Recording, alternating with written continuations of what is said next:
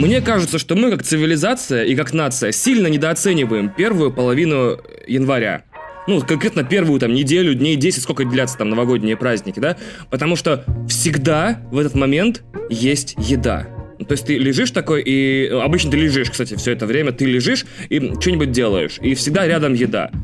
И новогодние подарки повсюду. Ты уже можешь, там, не знаю, пользоваться своим гелем для душа, там, носить свои новогодние носки, которые тебе подарили. В моем случае Кристина подарила мне Nintendo Switch, я невероятно доволен. Все, все замечательно. А, на работу не надо еще долго. И вот это вот состояние, да, на работу не надо еще долго. Оно же с тобой все дни новогодних праздников, кроме последнего. Даже когда тебе послезавтра на работу, до работы еще долго. И вот смотреть на календарь новогодние праздники, когда ты все даты потерял, ты не знаешь, какой день недели, ты не знаешь, какое число, ты смотришь на календарь такой... Всего лишь четвертое. И это невероятно, потому что, и слава богу, вот счастье у тех людей, которым никуда не нужно ни в какие праздники работать. Ты вот как лег вечером 29-го, так, в принципе, вот восьмого так потихонечку расшевелился и стал подкастик записать. Супер! По телеку всегда крутотенюшка. Всегда. Вот замечаете, такое чувство, что они копят клевые штуки, клевые фильмы, клевые покупки, и их, ну, покупки в смысле, что каналы покупают фильмы, и выкидывают их строго в первую неделю января. Потому что нельзя в другие, значит, дни или в другие месяцы или в другой сезон показывать, потому что вся нация в говне, вся нация лежит, жрет, пьет. Э, им на работу не надо, давайте покажем самое кайфовое, что можем. У меня телевидение не подключено. В итоге я просто смотрел все, что проебал за прошлый год. Вот. И, ну, и, и то я посмотрел там от силы фильмов 5, потому что настолько было лениво что-либо делать, что в итоге я смотрел сериал Hunting on the Hill House, и мне он больше понравился, чем нет, и прошел Red Dead Redemption 2 до титров, господи, слава богу, наконец-то. Очень доволен. У меня даже началась постигровая депрессия, о которой говорили Максим с Пашей в подкасте не занесли, послушайте их, что ты проходишь какую-то очень длинную игру, и у тебя ощущение, что, ну, что-то важное в твоей жизни кончилось. Это примерно как у меня было после того, как кончились, э, кончился сериал «Клиника», после того, как кончился Breaking Bad и многие другие сериалы, за которыми я очень долго следил, э, смотря серия в серию. То есть серия вышла, я посмотрел. То есть и это всегда очень тяжелое расставание, но неважно. То есть и на улице еще в Москве при этом было минус 3. Вот в, э, в первом, в начале прям января было минус 3. А минус 3 это так называемая техническая зима. Все признаки зимы, типа снег, лед, ветер, и можно вот говорить, что вокруг зима, да, вот, и ставить хэштег зима в инсте, когда делаешь фотки, и говорить, о, такая зима. Но при этом можно ходить без шапки. Рай похож должен быть похож. В моем случае, если рай индивидуальный, ты умираешь, и у тебя рай собственный, то есть это то место, где ты счастлив был э, у себя в голове, и ты попадаешь туда, то рай — это бесконечная первая неделя января. Представляете, я прохожу к доктору, он берет все анализы, которые только можно, и возвращается с таким земляным лицом и говорит, мол, у меня две новости, одна хорошая, одна плохая. Я такой, а чего? Если ты доктор, никогда не делай так. Что за херня? Почему ты играешь со мной в игры? Можно мне сразу к выводу? Ну, это доктор из анекдота, поэтому он такой, э, хорошая, говорит он, рай похож на первую неделю января. Я такой, плохая. Он такой, плохая, ты в него не попадешь, потому что ты пассивно-агрессивно ведешь себя с пассажирами МЦК постоянно. И жена на тебя потом вот так вот, как Март делает. Такой, зачем ты нагрубил девочке? Вот. А, кстати, еще у тебя рак, говорит мне доктор. Ну, в общем, если бы... Да, в конце концов, если ИГИЛ вербует людей, они такие, знаешь, чувак, типа, вот ты взорвешься, и у тебя будет 72 девственницы в загробной жизни. И я не знаю, по-моему, я этот бит сейчас у кого-то скоммунячил, но мне всегда казалось, что 72, ну, как только я начал заниматься сексом, я понял, что 72 девственницы, ребята, это вообще не подарок. Во-первых, типа, ну, это реально, 72 девственницы ain't shit.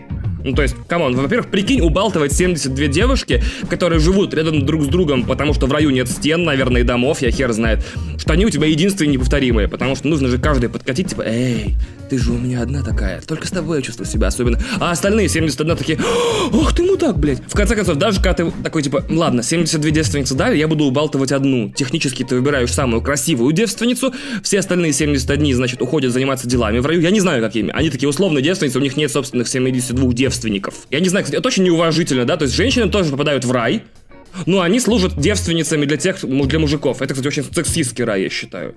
То есть, если ты мужчина, и ты попал в рай, тебя ждут 72 девственницы. Если ты женщина и попадала, и попала в рай, то ты такая девственница для тех мужчин, которые умерли. What the fuck? Серьезно, так неудобно и так, не знаю, ущемляет как-то, мне кажется, очень сильно. Во-вторых, что ты сделаешь с 72 девственницами? Там вообще особо же не, не поразвлекаешься первый год-два с девственницами, правильно? Очень все утомительно. Истерики, я еще к этому не готова. Этот момент должен быть особенным. И прочая херня. Давайте вообще ребрендинг устроим, дорогие вот э, игиловцы. Смотрите, вы приходите к людям и говорите, у вас будет, ну, к мужикам конкретно, вы говорите, вот ты взорвешься, и у тебя будет 72 конченые оторванные бляди, просто звездец, которые не знают слова «нет». У них хирургически удален из мозга центр, отвечающий за отказ. Они не умеют отказываться от вещей. Они такие «Еп!» Ты такой, я хочу... И они такие, конечно, let's go, и, и снимают трусы. И при этом рай похож на бесконечную первую неделю января. То есть ты лежишь, у тебя есть еда, немножко бухлишка осталось, у тебя, значит, приставочка, у тебя куча непройденных игр за год, непосмотренных седиков, и вокруг тебя роются 72 оторванные бледищи конченые. Вот тогда у нас, конечно, все будет в стране хорошо. Не вряд ли все будет хорошо. Ну, в общем, вот я вам подсказал, как бы делайте с этим, что хотите. Я бы, например, бы, не знаю, я бы если бы надо было бы умирать за какое-то дело, э, типа за свободу людей друг перед другом, или за справедливость, или за то, чтобы там что-то изменилось в стране, я представлял, что рай это 72 бляди и бесконечная первая неделя января. К сожалению, я очень, я очень люблю свою жену, дорогая, простите, надо это монтировать и выслушивать. Но правда, ну пойми, серьезно, я умру, и как бы, ну, вряд ли, типа, мой рай это быть с тобой, потому что, получается, ты тоже умрешь. Прикинь, как будет грустно. Мы такие, бля, оба умерли, вот дебилство какое-то. Первая неделя января это реально маленькая сказка. И, ну, в любой сказке есть свои запреты. Нам преподавали теорию сказок и объясняли, что есть такая книга Якова Проппа, э, забыл, методология сказок или теология сказок. Теология, не теология. В общем, короче говоря, эта книга, это конструктор сказок. Там разобраны все основные приемы, с помощью которых создаются сказки. Наборы персонажей, что с ними происходит, как они реагируют на это, как они реагируют на то. Три испытания. И мне кажется, что если на первой неделе января это новогодняя сказка, а это всегда новогодняя сказка, come on. Если ты не работаешь в первую неделю января, и у тебя там, не знаю, ты не продавец в магазине, например. Я очень респектую продавцам в магазине, которые работают в новогодние праздники. Без вас бы я не купил очень много говна в первую неделю января. Так что вот в этом вам даже больше респект, чем правительство, которое устанавливает нам такие длинные выходные. Но единственный запрет начала января — это ходить в центр Москвы. Потому что вот я не знаю, э, в этом подкасте я в последнее время стараюсь материться меньше, Потому что, ну потому что я посмотрел слишком много интервью со стендаперами, которые типа, если ты ругаешься, то у тебя, значит, нет аргументов, и твой материал слабый.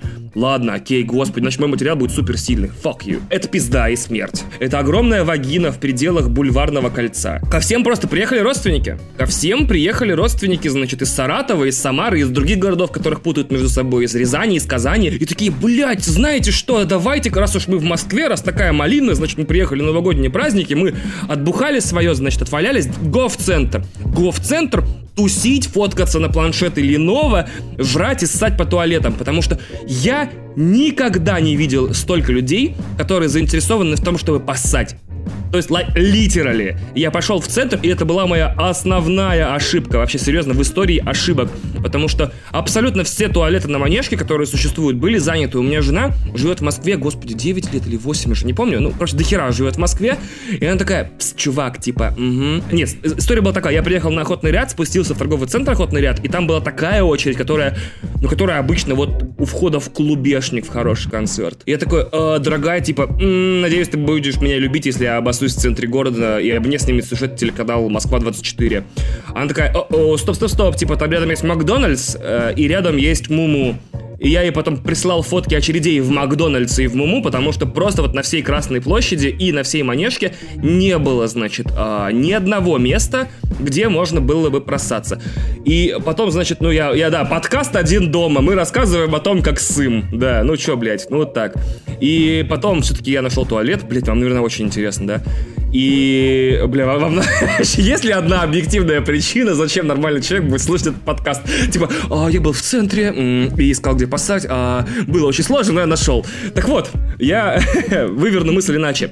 Мне кажется, если русский театр, вообще не, не небольшой театр, а именно вообще русский театр как явление э, и новая его версия, которую все так хвалят, такая вся из себя астросоциальная, крутая, с Серебренниковым и совсем, э, нам срочно нужен спектакль, который разворачивается 5 января у ряда биотуалетов на Манежной площади. Я э, оказался там 5 января. Мой животный антропологический интерес к действиям людей больших количествах и в больших скоплениях и в публичных местах, он э, заставил меня там стоять довольно долго, даже после того, как я справился со всеми своими делами, просто набираться каких-то сцен из жизни.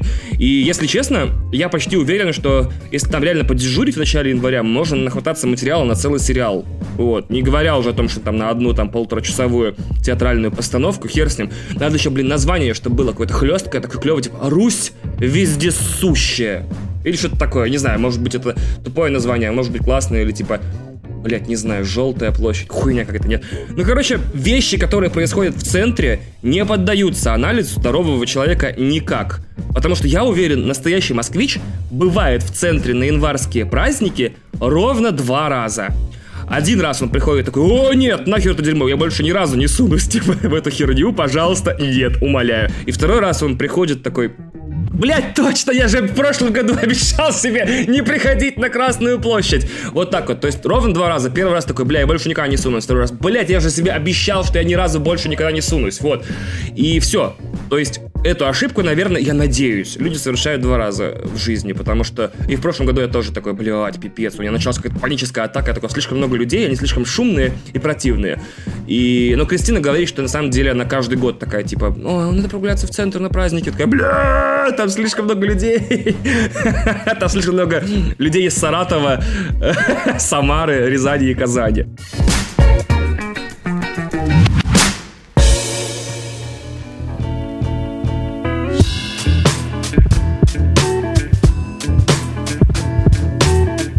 Мы с Кристиной давно планировали пересмотреть Гарри Поттера и очень долго ждали этой возможности. Долго ждали. Я устал ждать! 12 лет ждал! В Аскабане! Но давайте сначала вообще про Новый год в целом, как вот он прошел медийно, потому что мне кажется, что ну, мы сильно недооцениваем некоторые произошедшие вещи, и у меня есть что сказать впервые про произошедшие в Новый год вещи. То есть, смотрите, у нас как-то за последние, ну скажем, лет 5-7 сложилось такое отчетливое, в конце концов, э, и многократно выраженные позиции многих популярных людей по поводу того, что новогодние, новогодние огоньки голубые, они все типа отсосные и говнястые, что на них выступают никому не нужные абсолютно артисты уже, несмотря на то, что это какие-то имена, которые звучат в новогоднем эфире уже там 20-25 лет и так далее. А, то есть Леонтьев, а, какие-то там удивительные люди, честное слово, типа Алла Пугачева, которая, кстати, в этот Новый год была с тем же клипом, что и в прошлом. Видимо, Первый канал столько денег вбухал в съемки, что теперь будет крутить его 10 лет еще в новогоднюю ночь. И как-то сложилось, что это прям вот праздник мумий, типа, да, а, что это такое царство не мертвий, у мертвий, я не знаю, которое в Новый год, типа, как, как вот как в Хэллоуин примерно выходят и такие и поют свои песни, там поздравляют, фальшиво улыбаются в камеру и так далее. Кто-то должен что-то с этим сделать. И вот у нас были блогерские новогодние огоньки в прошлом году, которые мало кто запомнил, большой русский босс делал.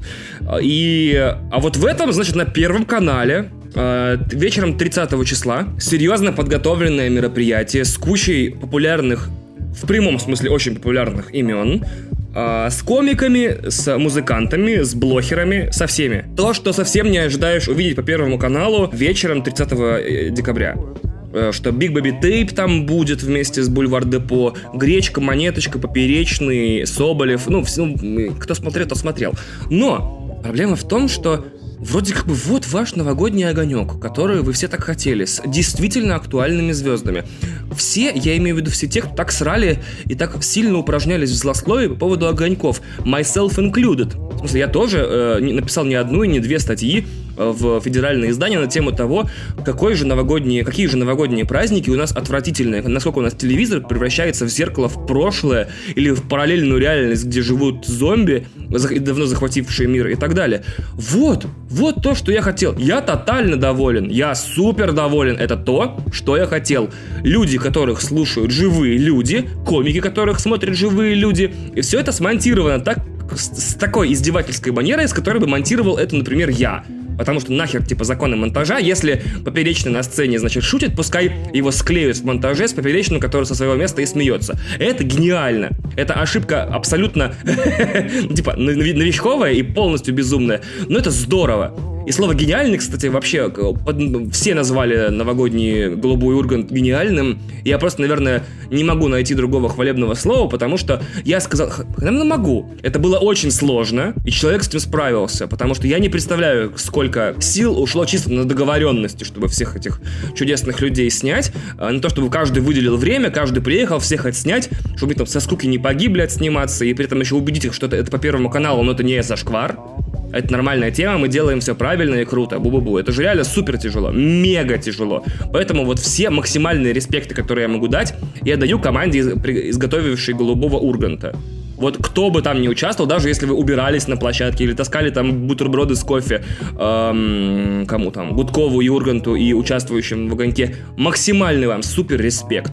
И больше всего меня поражает тот факт, что все эти чудесные музыкальные журналисты и, куль- и культурологи, и поп-культурные э, дивы, те, кто описывают, э, значит, нашу поп-культурную реальность, практически все в Фейсбуке, в Твиттере, ну и вообще все, почему-то сказали, что типа зашквар ну ладно, я шучу, не все, но вот есть люди, которые, казалось бы, этого всегда и хотели, современного, модернового, молодежного новогоднего огонька, а получив это, говорят, типа, бля, это какая-то срань обсосная. Ну, то есть, знаете, во мне почему-то будет впечатление такое, что хочется сказать, типа, ну и смотрите, значит, за лупу конскую всю жизнь, потому что от фидбэка на этот голубой ургант и зависит, будет ли, например, следующий голубой огонек, который будет уже э, в полночь, начнется после Путина, э, более-менее молодежным. То есть хотим ли мы выдавить этих мумий зомби, зомби-мумий, зомбумий э, с телевизора или не хотим? Хотим ли мы всю жизнь на них продолжать смотреть, пока они все не передохнут, а они передыхать будут очень долго. И, кстати, это еще не конец. То есть даже когда они передохнут, они все будет вклеивать. Видели Кобзона, блядь? Видели Кобзона в эту новогоднюю ночь? Fucking creepy shit. Я не мог себе представить, что отдел технического контроля не пересматривал э, за день до Нового года этот эфир, который они собираются пустить. Там поет Кобзон. Там, то есть вся моя метафора про мумии, мертвецов, она уже даже не метафора. Даже если ты умираешь, ты не можешь выбраться из новогоднего огонька. Все, блядь, ты навечно закреплен. Умрет следующим какой-нибудь Леонтьев, будет там, значит, цифровой Леонтьев, или архивный Леонтьев, или отснятый накануне Леонтьев. Умрет Алла Пугачева, будет там все время оцифрованная или архивная Алла Пугачева. Вы заебетесь на них смотреть. Они как античные божества, мы будем воспроизводить их э, ну, внешность постоянно, как будто они наши иконы. А они же не наши иконы. Кому нахрен нужен сейчас э, Леонтьев? Кто по своей воле будет слушать Леонтьева? А, ну, кроме случая, если вы хотите переслушать песню «Мой дельтаплан». Наивно это и смешно, но так легко Моим плечам к началу дня Несет меня мой дельтаплан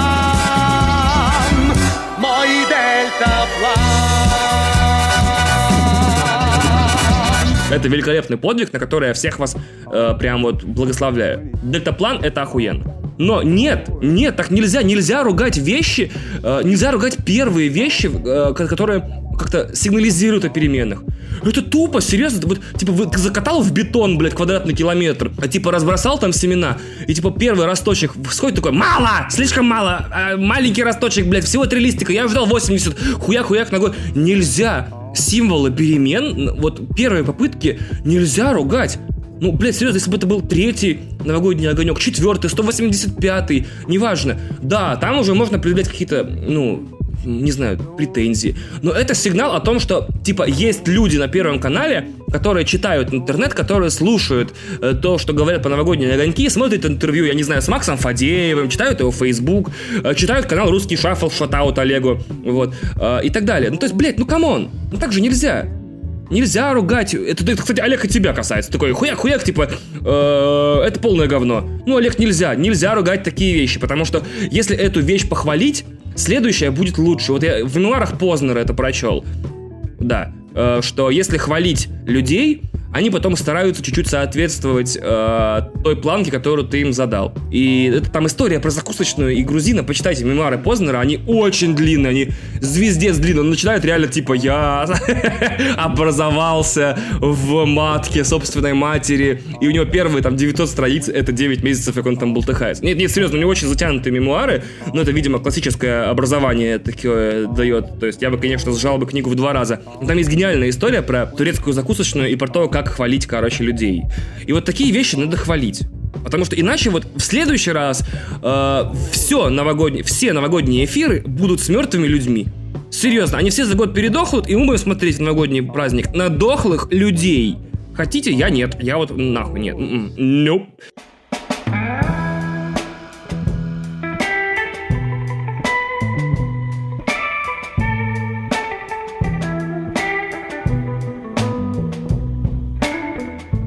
Но, знаете, удивительнее всего, удивительнее всего выглядел вообще, в принципе, новогодний эфир 31 числа, когда все собираются в гости, режут салаты, готовят и хлопочут при включенном телевизоре, как правило. Это музей советского кино. И у меня примерно миллиард мыслей по этому поводу.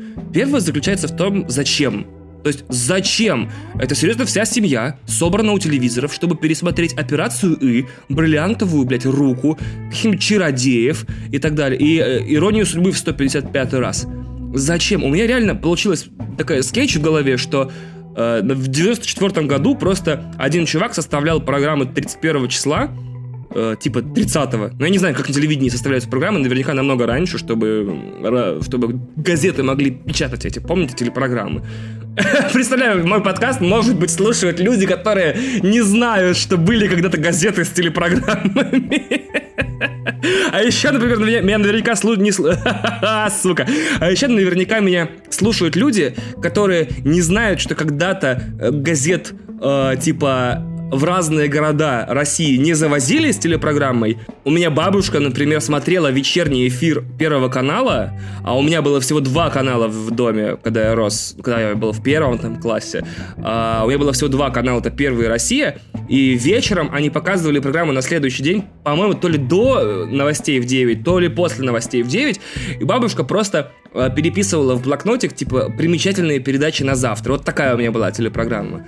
Э, в, получается, 94 году. И вот в том же 94 году, значит, чувак такой составлял программу на 31 число, а ему кричали соседние там э, эфирные, типа, чувак, тут уже корпоратив, давай бухать. И он такой, да, блядь, блядь, блядь, я не могу составить программу. А там все уже, э, люди раздеваются, танцуют, сосутся. Не знаю, был ли в 94 году в стране кокаин, но вот на Первом канале точно был. Все уже снюхивают с поддона, Дракона, значит, изо всех сил.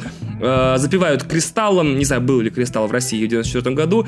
Полный, полный супер пати на Первом канале. А он такой, блядь, мне уже нужно программу составить. И он уже такой по-быстрому набивает, типа, так, короче, ставим лучшие советские фильмы. Все, поебать. Поставил пу пу пу пу пу И 25 лет история повторяется абсолютно дословно. Это один и тот же чувак, который уже 25 лет э, составляет программу на 31 число, а его сильно торопят на корпоратив, только теперь там еще, не знаю, какие-нибудь Молли и другие напитки напитки, ну, в смысле, молли это наркотик, блядь, сбился, короче, неважно. Там полная мясорубка, там уже стриптиз, жопами все трясут, рэпчик играет, э, все курят, пьют, э, уже там секс вовсю. И он такой, да, блядь, блядь, надо составить программу. Такой, вдруг вспоминает, что можно же скопировать с прошлого года, берет ее с 31 декабря прошлого года и вставляет. Такой, фух, нахуй, ладно, в следующем году разберусь. И так 25 лет. Потому что 25 лет, мне кажется, что эфир Первого канала вообще не изменяется. Не изменяется никак. То ли они... Ну вот это, наверное, вот моя история, которую я придумал. Это вот первая версия событий, а вторая, типа, им настолько поебать, вот на рейтинге 31 числа им настолько наплевать, что они ставят туда вот прям, давай весь мусор туда сгребай, короче, просто забивай эфирное время и пока. Потому что, ну, по большому счету, какая разница, что показывать, у всех будет все равно включен первый, потому что он первый, да? И там уже будем крутить рекламу внутри, типа, блядь, фильма «Бриллиантовая рука» или «Операция И» и другие приключения Шурика за 150 тысяч триллиардов долларов в секунду. И вот обязательно в эфирное время где-то с 5-6 до вот 9-10, когда начинается уже предновогодний такой концерт-разогрев, нам показывают иронию судьбы. А про иронию судьбы и про миллион еще интересных вещей я расскажу после небольшой, совершенно не рекламной, чисто служебной паузы.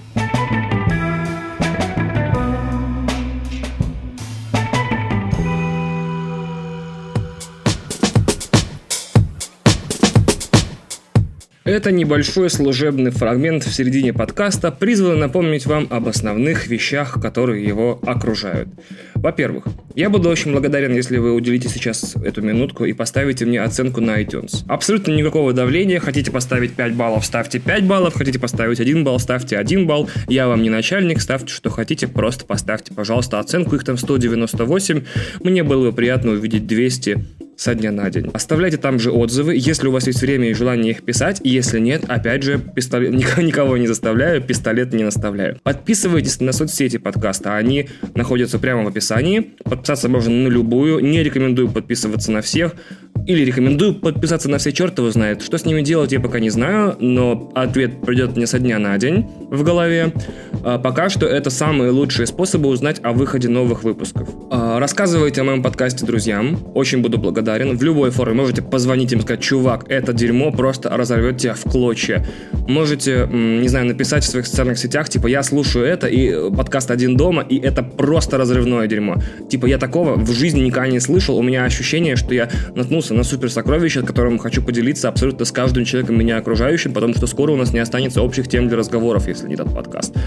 А, можете в какой, форме, в какой угодно форме это делать, абсолютно. Расскажите просто, я хочу, чтобы число э, слушателей этого подкаста постепенно но необратимо росло. Спасибо огромное. Присоединяйтесь к моему премиум делюкс клубу в Patreon. Там уже есть эксклюзивный выпуск для тех, кто заносит от 5 долларов. Скоро там будет еще больше крутых штук, включая эксклюзивные выпуски, расширенные выпуски и очень секретные штуки вроде трансляции. Это все супер секретно пока что. Я не хочу обещать того, что не выполню, но то, что сейчас обещано э, тем, кто поддерживает меня деньгами на Патреоне, все будет выполнено. Пожалуйста, рассмотрите рассмотрите возможность занести подкасту денег. Опять же, ничего из того, что перечислено, не обязательно, но знайте, э, типа, ваши деньги пойдут блять, на кокаин. Кстати, спасибо всем тем, кто подписался э, в прошлом году, потому что снятие средств Патреона занимает типа 3 дня с 1 по 3 число месяца. Деньги, которые ко мне пришли, это примерно 40 долларов, пойдут на войну с одеялом, на священную цель. Напомню, кто слушает, кто не слушает этот подкаст, первые выпуски, э, ну, много выпусков записываются под одеялом, то есть я накрываюсь одеялом вместе с микрофоном, наушниками, э, комплюктером и так далее. И нек- Э, но это создает клевую, почти студийную звукоизоляцию, и все слышно очень круто, но температура под этим куполом такая, что примерно через 10 минут выпуска я уже не понимаю, о чем я говорю. То есть я вообще не врубаюсь, я просто обтекаю потом, постепенно схожу с ума и могу только, типа, думать, типа, э, вот бы не сдохнуть. Вот прямо сейчас, вы видите, у меня такая сбивчивая речь, потому что я записываюсь под одеялом. И мне нужно купить звукоизоляционные панели поролоновые, чтобы наклеить их перед э, собой и вокруг себя, и вообще везде желательно их наклеить. Это шутка Кристины, только передо мной. А такая, а, господи, он собирается переклеить всю комнату. Нет, мне нужны две звукоизолирующие панели. Э, чтобы их заказать, мне нужны деньги, и они, благодаря патреонам, которые занесли деньги в конце декабря, сразу после объявления Патреона, это, по-моему, 13 человек или 12 человек или 10, я не помню.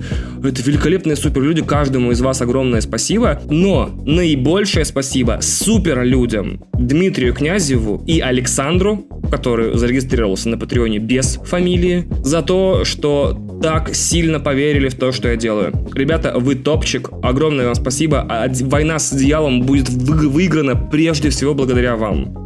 Вот. Александр, Дима, вы суперлюди.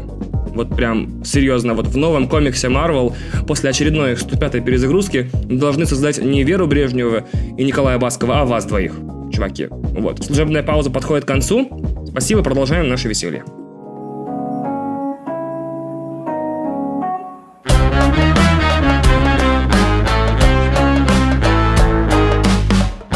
Давайте, значит, вернемся к иронии судьбы, потому что мне кажется, что эту тему либо поднимали недостаточное количество раз, либо вообще она как-то вот у нас в тени немножко. Смотрите, давайте начнем с того, что это пиздец, а не фильм. То есть, для начала, вы когда-нибудь унимали пьяного человека вообще в своей жизни? Это только в фильме показано, что это милый такой немножко ха-ха, комичный процесс, да нихера. На самом деле это дикая тягомотина, еще и это опасно для здоровья, потому что пьяные люди, они, ну, блин, не пьяные люди. Это куча нервов, это постоянная борьба с каким-то, не знаю, упрямым ребенком, наполовину тегловым животным. Серьезно, скот, ск скотиной. Это в фильме она такая, типа, ой, уходите, он такой, я не буду, это кажется милым. представляете, блядь, вы в 2019 году возвращаетесь домой, и вы девушка, и вы живете одна. Максимальный респект, кстати, вам. И у вас мужик лежит на кровати. Да ёб твою мать, звездец. Серьезно, особенно учитывая, что речь идет, например, в 2019 году, где половина женщин интроверты, э, любят спокойствие, э, не знаю, а, отсутствие вообще каких-либо сюрпризов и новостей, и немножко, типа, тяготеют по рутине и хюге, да? Такие, типа, я хочу, чтобы все было пушистое, ну, такое, типа, очень спокойное. И у вас мужик лежит, значит, на кровати дома.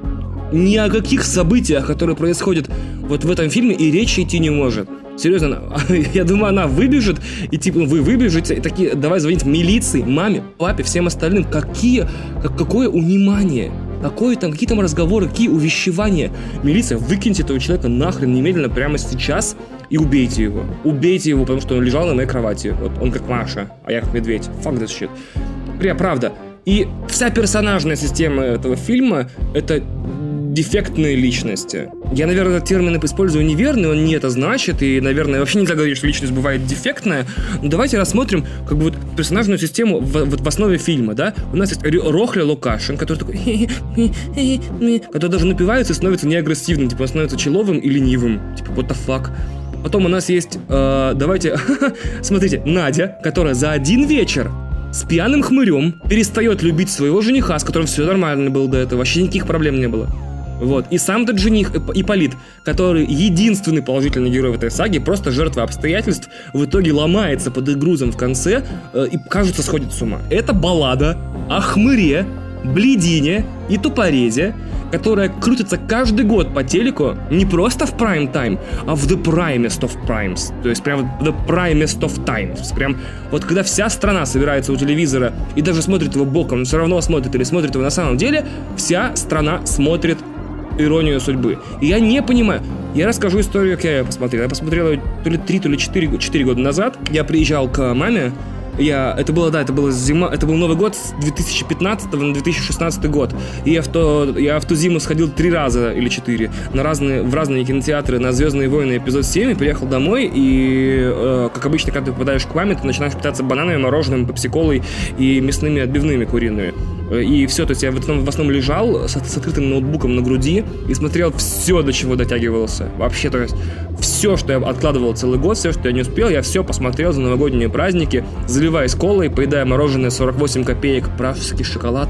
Это не реклама, это реально очень кайфовое мороженое, попробуйте. И я лег посмотреть «Иронию судьбы», и вот я прям лежал и смотрел, и такой, ебаный в рот. Ну, то есть, серьезно, это полная дефективная история, которая по идее, задает неправильные ролевые модели для общества. Это как э, антимстители. То есть, серьезно, собираются самые отвратительные люди и взаимодействуют друг с другом. И э, все уроки, которые можно извлечь из этого фильма, они все неверны. Что можно бухать и, типа, стать счастливым. Нет. Что можно, короче, встретить свою любовь в своей жизни и, и, и поменять главное решение в жизни за день. Нет. Что можно не давать в морду людям, которые тебе, типа, пытаются отбить твою э, невесту, и не выкидывать их силы из квартиры и не, и, и не посвящать свою жизнь тому, чтобы уничтожить их жизнь. То есть, what the fuck, серьезно, рохля, блять и тупорез. Ну, то есть, это как, как, как вообще можно этот, этот пиздец крутить каждый год по телеку? И тот факт, что «Иронию судьбы» ставят в каждый новогодний эфир 20, 30, я не знаю, может быть 40 лет, но он, по-моему, 70 какого-то года, это признак кризиса новогоднего кино в стране. Если 20 и 30 лет нам показывают иронию судьбы, и она у нас плотно ассоциируется э, с Новым годом, то значит больше российский кинопром не произвел ничего за почти ну, 40, 70, типа, блядь, почти 50 лет. За 50 лет Давайте я посчитаю, мне даже не лень. Ирония судьбы. Мадафака, серьезно, вот ирония судьбы. Ирония судьбы, фильм 75 -го года. То есть, like, типа, сколько это? Минус 1975. То есть, 44 года. За 44 года. За 44 года российский кинопром во всем его многообразии, советский ли, э, российский ли, не произвел ни одного новогоднего фильма, который у нас бы сместил вот, вот этот. Понимаете? То есть мы реально в дерьме. И получается, типа, мы не произвели ни один фильм про Новый год, который хотелось бы просто пересмотреть. Потому что даже елки, из-за того, что их невозможно пересматривать, просто, блядь, выходят каждый год. Ну, то есть ты все равно пересматриваешь один и тот же фильм, но просто вот, просто он новый каждый год, потому что, ну, невозможно по своей воле пересматривать елки. Я хотел сделать благотворительный стрим э, на Новый год, но не успел, просто, блядь, придумал это уже в начале января, типа, представляете, я сажусь смотреть все елки, и это марафон из восьми фильмов, то есть я сажусь утром и смотрю весь день и комментирую происходящее. Это стримится куда-то, и при этом все деньги идут, блядь, кому? Кому? жертвам домашнего насилия. Я не знаю, я не, я не придумал, куда. И мне кажется, что выбор, м- выбор благотворительности должен быть ироничный, но достаточно ироничный, чтобы никого не оскорбить, потому что мне кажется, что в 2019 году можно будет оскорбить всех даже хорошими намерениями.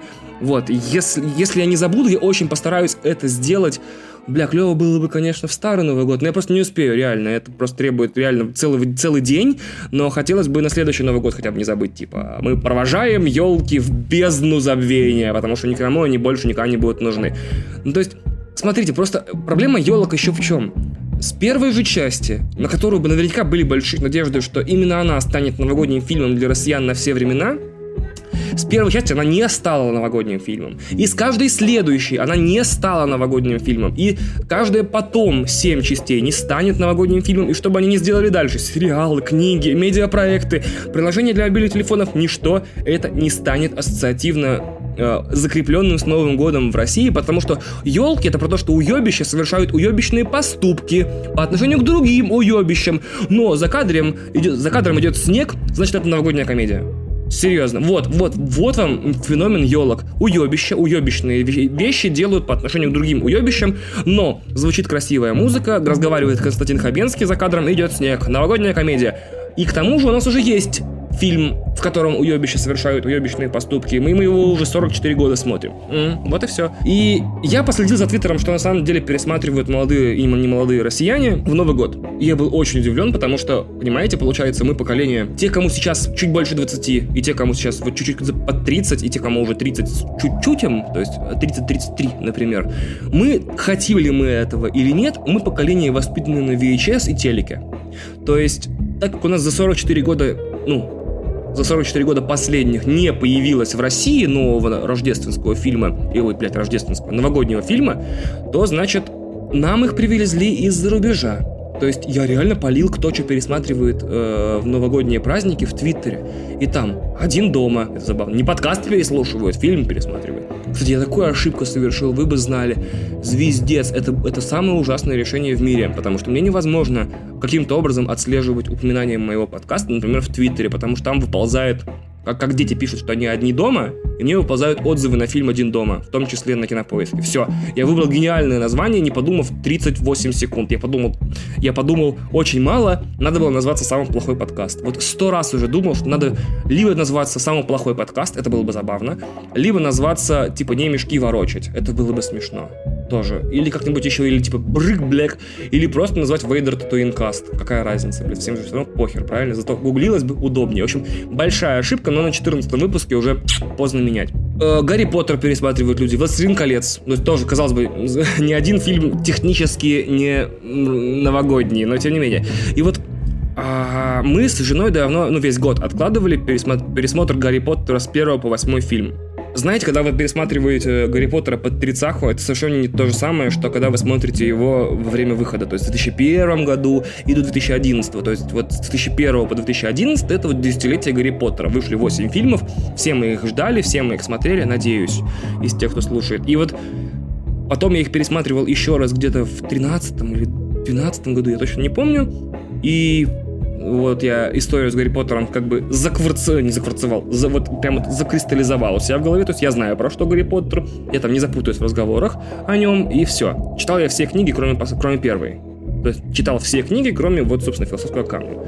И вот сейчас вот, в начале января, вот время чилла, вот, э, вместо 72 оторванных бледищ, э, слава богу, я сидел с женой и смотрел Гарри Поттера. И ёб твою мать, какая же это была большая ошибка.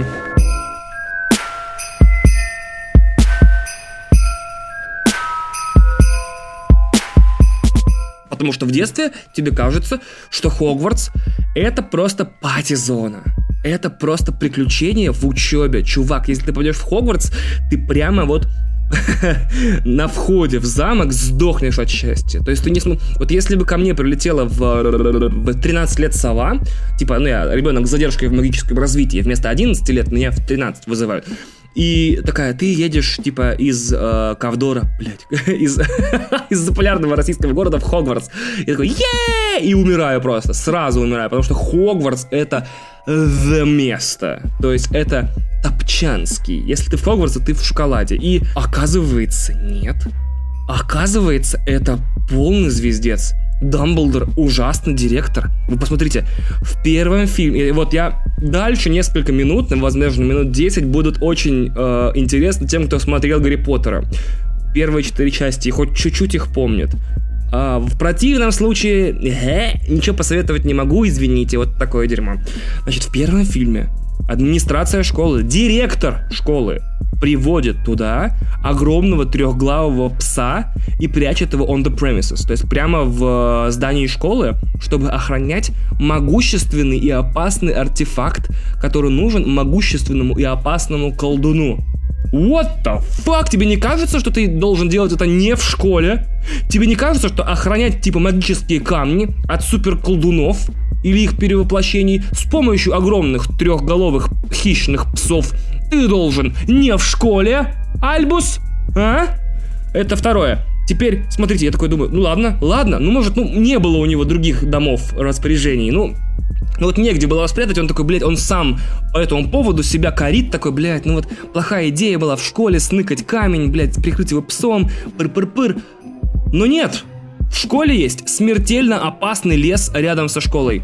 Потому что, ну вы же знаете, типа, ни, ничего не может быть проще, чем сказать, сказать детям, э, дети, кстати, рядом со школой есть смертельно опасный лес, и мы запрещаем вам туда ходить. Нельзя. Вау, нифига себе. Но, типа, и ты такой, ну ладно, ну значит, опасный лес, дети не будут туда ходить, они ведь не хотят умереть, правда? Если даже в э, Британии дети, э, типа, умные и, об, и обладают инстинктом самосохранения, потому что в, в городе, в котором я вырос, был огромный карьер э, рядом с городом, размерами больше города. И каждую э, весну там типа утопали 10-20 э, школьников, потому что шли кататься типа на плотах на затопленном карьере. И даже если серьезно оказывается, что британские дети лучше воспитаны, да, они больше следуют дисциплиной, нихера, смотрите, э, Сука. Я когда, каждый раз, когда я буду это вспоминать, типа, я буду ржать, потому что когда профессор МакГонагал наказывает, значит, нашу троицу героев и Драка Малфоя за то, что они гуляли после, э, ну, после отбоя по школе, их отправляют в этот лес в наказание, то есть вместе с Хагридом. Типа, вы представляете, типа, дети, вы гуляли в школе ночью и подвергали себя опасности, поэтому отправляйтесь теперь с Хагридом ночью в проклятый лес. Как вам такая английская педагогика, мрази, а? Охереть, типа, выиграть, блядь, ну серьезно, этот уровень наказания, типа, слушай, а, ты же понимаешь, малыш, типа, ты играл со спичками. Теперь мы запрем тебя в горящей комнате, блядь. Серьезно. Типа, вы ходили по школе, и с вами могло случиться все, что угодно. Поэтому в наказание мы отправим вас навстречу, блядь, паукам, кентаврам-убийцам, заколдованным, блядь, единорогам, хер знает чем еще. И ты думаешь такой, а, возможно, что-то в этой школе не в порядке. Ни хера. Во второй части фильма, ну, во втором фильме, оказывается, что рядом со школы растет дерево-убийца. Дерево факин убийца растет рядом со школой спокойно, и ни одна мразь ни хера не сделала по этому поводу уже много-много лет. Типа, ну да, это ива просто бьет людей ветками и э, корнями и чем угодно насмерть. Она реально может убить человека или там не человека, э, животное. И если вот этих уже трех вещей вам недостаточно, то мне кажется, что вас заинтересует попытка, блядь, покушения на ребенка в прямом смысле за дверью директора. Вы помните финал э, второго Поттера? Там значит, э, э, Люциус Малфой, Альбус Дамблдор, Гарри в конце, типа, в кабинете Дамблдора такие бу-бу-бу-бу, все понятно, дневник Волдеморта, пыр-пыр-пыр.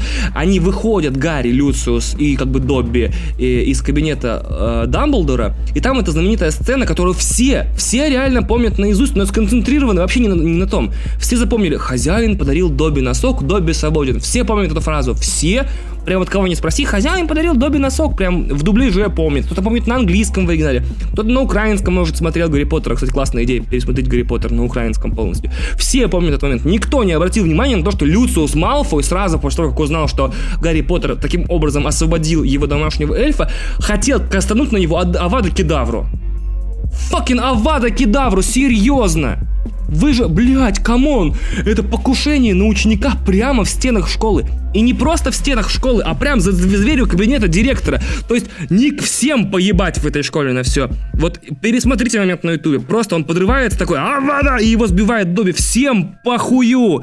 Всем наплевать абсолютно на происходящее. Этот Дамблдор сидит там, кочевряжется у себя в кабинете. МакГонагал какой-то херней занята. Видимо, это предканикулярное время, у всех все экзамены принимают. Я хрен знает. А если бы, блядь, у него получилось? То есть, серьезно, Поттер умирает, и такой Дамблдор выходит, блядь, Люциус, какого хуя? Серьезно, what the fuck? Он мне нужен был еще, типа, 6 фильмов. Что за херня, чувак? Вы представляете школу, в которой родитель ребенка пытается убить другого ребенка прямо на выходе, ну то есть в приемной реально, кабинета директора. Вот, that's Hogwarts for you. Это Хогвартс, место, где происходит совершенно, блядь, полная ебала, и, не, и всем учительскому составу, там детям, э, духам Хогвартса, призракам, всем на это поебать. Это покушение на ребенка. Почему, когда Гарри пытался кастовать, значит, Патронуса через 4 фильма там, да, чтобы спасти себя и э, Дадли от э, дементоров, э, на него там все псы были спущены, типа, ну все, блядь, суд, штраф, э, исправительные работы. Тут человек пытается использовать запрещенное заклятие против ученика, заклятие, э, типа, убить его. What the fuck? Ни... Кто появляется? Кто появляется в этот момент? Министерство магии? Нет. Дементры? Nope. Вообще никто не появляется в этот момент. Все. Всем поебать. Nobody gave a single fuck. И если этого вам недостаточно как в качестве антирекламы Хогвартса, смотрите, в третьем фильме для охраны школы в связи непонятно, блядь, с чем, нанимаются дементоры. Типа, наконец-то в школе воцарится порядок, и ни одна падла не будет пытаться убивать детей в коридорах, да? Нет, дементоры начинают щемить детей по-черному. То есть, это, представляете, у вас в школе, короче, объявляется ЧП, и приезжает ОМОН, и они начинают пиздить детей в коридорах. Это вот примерно такая история, как вот э, в поезде и на, во, во время игры в Квидич в третьей части. Какая-то правительственная организация силовая, но дементоры, они все-таки типа силовая организация, да, пытаются навести в школе порядок и обеспечить безопасность, но в итоге ни хера противоположно. А еще, пожалуй, подумал Дамблдор, э, мало нам ОМОНа, да, и дементоров, давайте еще наймем преподавателя, который, значит, оборотень, потому что, ну, что в этой школе еще может пойти не так, come on. А в четвертом фильме у нас происходит смертельно опасный турнир, потому что вы помните, какие наказания у нас были в первой части, когда мы отправляли детей в заколдованный лес? А теперь представьте, блядь, какие у нас турниры. Я прекрасно понимаю, что не будь этих вещей в книге, не было бы ни истории, не было бы ни сюжета, ни эпика, ни саги, никто бы не читал бы и не любил Гарри Поттера. Но я скажу так, я бы своего ребенка в Хогвартс бы хуй отдал. Вот серьезно, хуй отдал, потому что это просто небезопасное место максимально, а Дамблдор безответственный директор. То есть, когда его играет Джуд Лоу, и он такой сидит в своей жопой в шерстяных штанах по столам, это, конечно, очень круто, но вы обратите внимание, что он безответственный чувак. У него в подчинении дети, у него в подчинении, у него в подчинении преподы, и он отвечает за детей. Это же образовательное учреждение, как бы какие-то вещи должны быть предприняты, чтобы, типа, а, дети были в безопасности. А там каждую книгу в школе все больше и больше пиздец, пока в седьмой книге, ну, в технически восьмом фильме, э, школу не начинает штурмовать армия темных магов. Потому что, why not? Это к этому все шло. К этому все шло. С первой книги в школе было небезопасно. Те, кто, типа, могли бы все перейти в другую школу, в Дурмстранг, в Шармбатон, но никто не ушел, поэтому вот вам штурм темного колдуна. Fuck you, вы сами напросились на это дерьмо. Никто вас не заставлял. Ты смотришь Гарри Поттер взрослым, и ты понимаешь такие вещи. Э, ты понимаешь коррупцию, которая происходит в мире Гарри Поттера, потому что там литерально есть фраза, когда э, Рон и Гарри стоят перед Дамблдором и такие, и он им говорит, мол, пацаны, вы нарушили примерно 12 типа правил школы, и у меня есть 14 тысяч триллионов причин вас исключить. И они такие, да, да. Именно поэтому я объявляю вам особую благодарность, пацаны. Вы молодцы, вы спасли школу. Ей, броуз! И как бы каждый раз, когда Гарри Поттеру собираются исключить, каждый раз, когда, по идее, должны быть приняты какие-то дисциплинарные взыскания, каждый раз вмешивается Дамблдор и говорит такой, не надо, это все-таки Гарри Поттер, мы не будем его трогать, ми-ми-ми, ми-ми-ми. Ну, то есть это же коррупция, серьезно, Гарри Поттер что, сын чиновника? Если технически как бы только Драко Малфой сын чиновника. Кстати, видимо, с сыновьями чиновника у них, с сыновьями чиновников у них в Англии такие же проблемы, как у нас. Ух.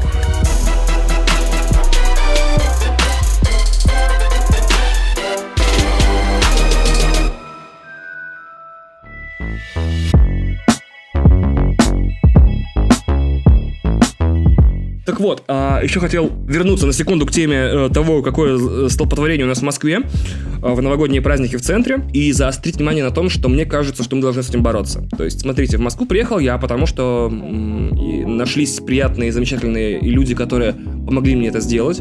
А, кто-то помог с работой, кто-то помог с жильем, кто-то помог просто с мотивацией. И меня здесь приняли, то есть э, у меня сразу появились минимум там 2-3 человека, которых я знал с самого начала, которые звали меня. И я такой, класс, класс, класс. То есть, получается, москвичи приезжие, они создают еще больше приезжих москвичей. Понимаете? То есть э, мы все сюда зовем друзей, бывших коллег, э, людей, которых мы, которые вот остались в родных городах наших или не в родных, тех, где мы учились в универе, но которых бы мы хотели видеть здесь, потому что ну, и у них здесь больше шансов раскрыться, здесь больше денег они будут зарабатывать, больше вещей смогут добиться и так далее, и так далее. А потом мы удивляемся, типа, какого хуя, что за пробки, типа, какого хрена, а почему в метро с утра похоже на средневековую казнь, и почему купить квартиру в городе, вообще в пределах МКАДа, это типа без вариантов, супер мясорубка, но мы должны с этим бороться. Мне кажется, мы должны каждый год каждый живущий в Москве человек, неважно с пропиской он или без, э, кинуть специальный ящик бумажку с именем человека, которого нужно, типа, из города, ну, вы, выгнать. В конце года эти бумажки вытряхивают, подсчитывают и, типа, суммируют, и 365 тысяч человек, которые занимают верхние места, их, типа, отправляют нахер, ну, типа, по тысяче в день. Ну, типа, логично, в Москву приезжает, наверное, тысяча человек в день жить, так давайте мы, типа, будем вот за год избавляться от всех. Им дают квартиры, там, в Кирове, в Саратове, Самаре, в Рязани, Казани, во всех городах, это в Кирове и Кировске. Есть два города, я вспомнил. И вот их отправляют туда, живите, развлекайтесь, вот неприкольных москвичей, вот, которые, ну, ни не делают, серьезно, waste of space, типа, он ходит такой, вы же знаете это. У вас наверняка есть друг в Москве, который делает нихуя. Вот делает, он работает курьером, он делает ровно нихерища. Он ни к чему не стремится, ему нифига не надо. Он здесь, потом, он здесь, может быть, даже родился в Москве, и он живет здесь, он такой, я не знаю, как мне добиться вещей. И в то же время, типа, у вас наверняка есть друг, который живет в другом городе, ну, то есть, может быть, повторяю, в вашем родном или в том, из которого вы приехали в Москву, если вы приехали в Москву, а не москвич. И вот тот чувак прям реально в Москве бы зажигал и рвал танцполы. То есть вы бы сюда привезли, он бы такой через год тоже такой на Лексусе паркуется у бизнес-центров собственных и такой э, пьет латте макиато и такой типа я добился всего, когда переехал в Москву просто потому, что этот город оказался слабее, чем я думал. Вот, и все. А вам не кажется, что этих людей нужно менять местами? Типа инертных москвичей отправлять в Рязань-Казань, а кайфовых москвичей привозить отовсюду сюда. Ну, типа, кайфовых будущих москвичей.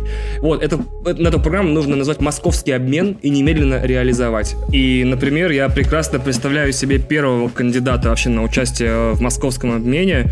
То есть, вот год только начался, а я уже знаю, чью фамилию, ну, во всяком случае, имя я кину в этот ящичек. А, я вчера, 7 января, ходил на концерт «Монеточки». И это было великолепно, сразу отмечу. И на этом разговор о концерте, наверное, тут же нужно будет и закруглить, потому что э, только концерт закончился, прямо на моих глазах, значит, рухнул в обморок э, молодой человек 17 лет. Его звали Олег, и он такой э, просто лег, ну, как упал, попытался встать и снова рухнул. А, я воспользовался, значит, специальной эгоистической помощью. Это когда ты помогаешь людям только для того, чтобы получить моральное право потом говорить им, а что вы тут стоите? Ну, то есть, I don't give a fuck about Олег. Значит, так как я хочу получать моральное право унижать других людей за их грехи, я решил помочь ему встать. Я помог ему встать, отнес его на бар, сказал, тебе водичка нужна? Он такой говорит, нет, не нужна. Я отхожу, он тут же поворачивается к другому чуваку, говорит, возьми мне водички. Я такой думаю, надеюсь, все дети умрут, потому что ему 17 лет. Вот, просто дети абсолютно неблагодарные мрази. Ему помогаешь, предлагаешь, он отказывается, ты только отходишь, а он уже готов брать водичку у других людей. Офигеть. И э, так сложилось, что значит, я не помню точно последовательность событий, но в итоге я и некий Сергей, которого я видел в первый раз, решили эвакуировать этого Олега из зала, поскольку там началась толкучка на выходе. Ну, то есть, прям реально охрана отсекла выходы и выпускала раз в 5 минут, раз в 5-10 минут человек там, например, 50, чтобы не, не создать травматическую ситуацию в гардеробе. Вот, поэтому взяли Олега под руки и потащили его к выходу из зала. Сквозь толпу ничего не помогает выбраться из зала сильнее, э, чем крики «помогите, человек, человек сейчас будет блевать». Сразу, прям вот, э, сразу смягчается толпа перед вами, вы прям вот получаете бонус к скорости. Но все это время меня не покидала вот такая мысль о том, что кем нужно быть по жизни – как нужно себя вести, какими моральными тормозами не обладать, чтобы насвинячиться на монеточке. Ну, то есть, ну, то есть, э, следующее что? Вот что следующее? Серьезно, это типа, я не знаю, на, кокаиновый припадок на Стасе Михайлове, и мы тащим, тащим, типа, этого Олега через людей, а они там расступаются, мы орем, человеку плохо, он сейчас будет блевать. Э, еще одна мысль, которая возникает у меня о том, что на самом деле, по идее, когда мы с Кристиной теперь будем ходить на любые концерты, нужно, чтобы она просто, короче говоря, ну, закрывала глаза и расслаблялась, а я брал ее на руки и с воплями, у меня голос громкий, вы знаете, тащил ее к выходу. Так мы преодолеем все препятствия по жизни. Она будет просто симулировать обморок, я буду симулировать, э, значит, заботу. Ой, черт, чуть не сказал симулировать заботу, а я буду о ней заботиться. Так вот, Каким-то образом мы в итоге вырулили на охрану и стоим, ждем, пока нас начинают, начнут пропускать. И рядом со мной нарисовывается э, девушка, которая начинает возмущаться. Ну и в среднем возмущению в таком тоне, типа, мол, какого хуя, что за пробки, вы пидоры, а не администрация, никогда такого не было в моей жизни. На что я и Сергей, с которым мы ведем Олега, говорим, типа, дорогуля, типа, вы уймитесь, не тратьте нервы ни свои, ни, ни охраны. Uh, это типичное дерьмо на концертах вообще. Все умные люди, типа, делают две вещи. Они либо берут билет в випку, с которой уйти всегда проще, либо ты просто съебываешь с последней песни до биса. То есть вот последние песни основной части, а чтобы знать, какая это песня, нужно пастись на сайте Setlist.fm. То есть ты смотришь сетлист предыдущего концерта, узнаешь, какая песня заканчивает основную часть. Если ты не супер фанат, и не ради нее пришел, то ты берешь и сливаешься. Все, все. Прям, ну, ты уйдешь не впустую, конечно. Ну, то есть там не будет внизу ноль человек, там будут такие же умники, как и ты. Но, по крайней мере, как бы с целыми ногами, там, руками и телефонами. Ну, это общеизвестная информация, как нужно покидать концерты. И общеизвестная информация, что если ты задержался, ты задержался надолго. То есть прям реально надолго, потому что те люди, которые собирались в помещении клуба 2 или 3 часа, они не могут выйти за 10 минут, правильно? Правильно. А она продолжает свою, значит, арию о том, что я впервые в такой ситуации, господи, что мне делать? Я впервые так попала, так косвенно, никогда не было, никогда такого не было ни на одном концерте, нет таких концертов, и что за администрация, что за... А кто виноват? Позовите администратора. Ну, то есть я сразу понял, с какой породой москвичек я имею дело, ну, если она москвичка. И мы такие поворачиваемся с Сергеем, напомню, Олег, это тот, кто 17-летний бородатое чудовище, которое вырубилось на танцполе и находится в предобморочном состоянии, а Сергей это человек, который помогает мне его вытаскивать. И мы с Сергеем говорим, слушай, дорогуля, типа, мы не знаем, как тебя зовут, и мы, типа, mean nothing but respect, типа, мы очень тебя уважаем, но Проблема в том, что это абсолютно типичные вещи. Она такая, ну когда, назовите хоть один концерт. И тут, тут вообще не договариваясь, типа, Сергей говорит, Металлика в Олимпийском. Я такой, Prodigy в Adrenaline Stadium. Такие два инвалида, знаете, люди со стеклянными глазами, вставными нижними челюстями, протезами вместо рук и ног. Ну, то есть люди, пережившие Металлику в Олимпийском и Prodigy в, в Adrenaline Stadium, это прям ветераны концертного э, дестроя. Ну, правда сказать, я не, я не был на Металлике в Олимпийском, и я себе, типа, очень призрачно это представляю.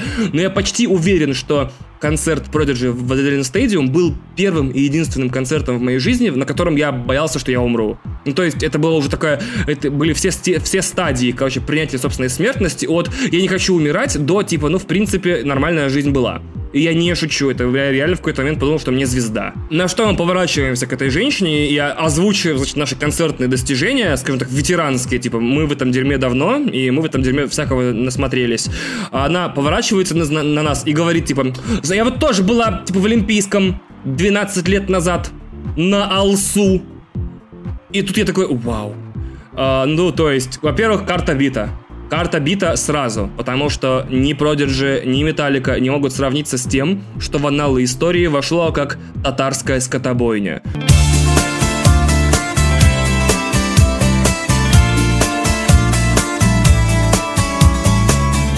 Тот знаменитый концерт Алсу 12 лет назад, э, по сравнению с которым сеанс кино из «Бесславных ублюдков» — это, в принципе, просто трагическая техническая случайность. Вот. Представляете, она сейчас смотрит на нас, небось, такая, типа, «Я была 12 лет назад в Олимпийском, на Алсу. И мы такие, о, щет. Типа, да, я потеряла в этой скотобойне всех своих родителей и сестру. И типа у нее, знаете, она еще такая рукав задирает, а там, короче, э, шрам от открытого перелома. Типа, ей в толкучке, например, вот такую штуку сделали. То есть, вау, ну нельзя не уважать людей, которые пережили концерт Алсу в Олимпийском, понимаете? То есть, концерт в Алсу в Олимпийском это тот концерт, на который люди уходили, прощаясь с родственниками. Странно видеть 12 лет спустя людей, которые в этом открыто признаются. Вы, наверное, не слышали о концерте 12 э, лет назад в Олимпийском певице Алсу, потому что любые упоминания о нем после произошедшего э, были удалены из СМИ, из архивов, из всех картотек и, и даже из воспоминаний некоторых ветеранов. Поэтому так удивительно было слышать, что она в этом признается. Мой максимальный респект всем людям, пережившим э, легендарную татарскую скотобойню 2007 года, по сравнению с которым любые другие концерты 2007 года вообще были просто человыми, челаутами на, на, на крышах в Питере. Мои молитвы и э, мысли всегда с вами. Никогда наша страна не знала более драматичного, трагического и вообще события, наполненное более бессмысленной жестокостью, чем вот это.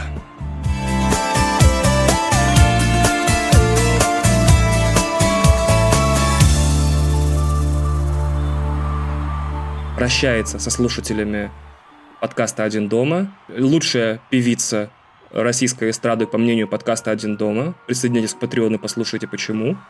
С лучшей песней в истории человечества – написанный э, группой Альянс. В эфире на заре. Монеточка. Спасибо Голубому Урканту. Спасибо Монеточке. Спасибо Олегу. Спасибо Алсу. Ровный